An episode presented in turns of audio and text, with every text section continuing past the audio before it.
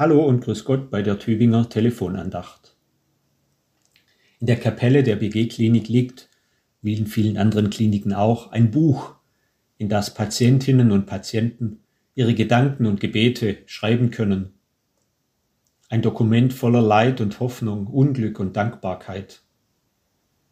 Vor einigen Wochen war darin zu lesen, ich habe so viel gebetet, um ein Zeichen gebetet, dass ich spüre, Gott ist bei mir, Gott hilft mir.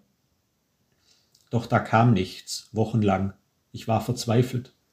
Schmerzen über Schmerzen, ich war kurz davor aufzugeben, mich aufzugeben. Wie kann Gott das zulassen? Wie kann Gott mich allein lassen?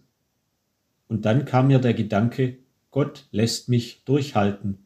Er gibt mir die Kraft Tag für Tag, auch wenn ich oft am Ende war.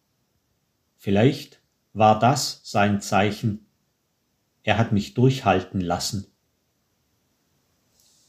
An diesen Eintrag denke ich, wenn ich die Losung für den Tag heute lese aus Psalm 118.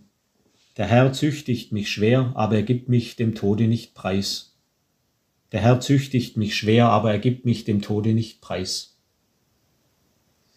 Ein Mensch, der für sich aushalten muss, was ist, wo es keine Antwort gibt, wo Glaube und Vertrauen brüchig geworden sind, wo Worte nicht mehr tragen.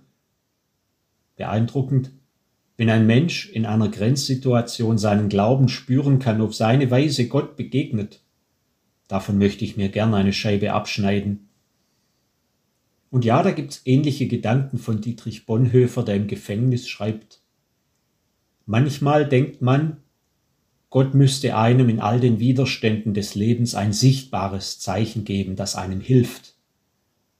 Aber dies ist sein Zeichen, dass er einen durchhalten und es wagen und dulden lässt. Wenn Sie mal in einer Klinik sind, dann hoffentlich nur als Besucher bei einem lieben Menschen, dann schauen Sie doch mal im Andachtsraum in das Anliegenbuch. Sie werden staunen. Ihnen einen guten und gesegneten Tag. Wolfgang Krimmer, Pfarrer in der BG-Klinik und im Hospiz.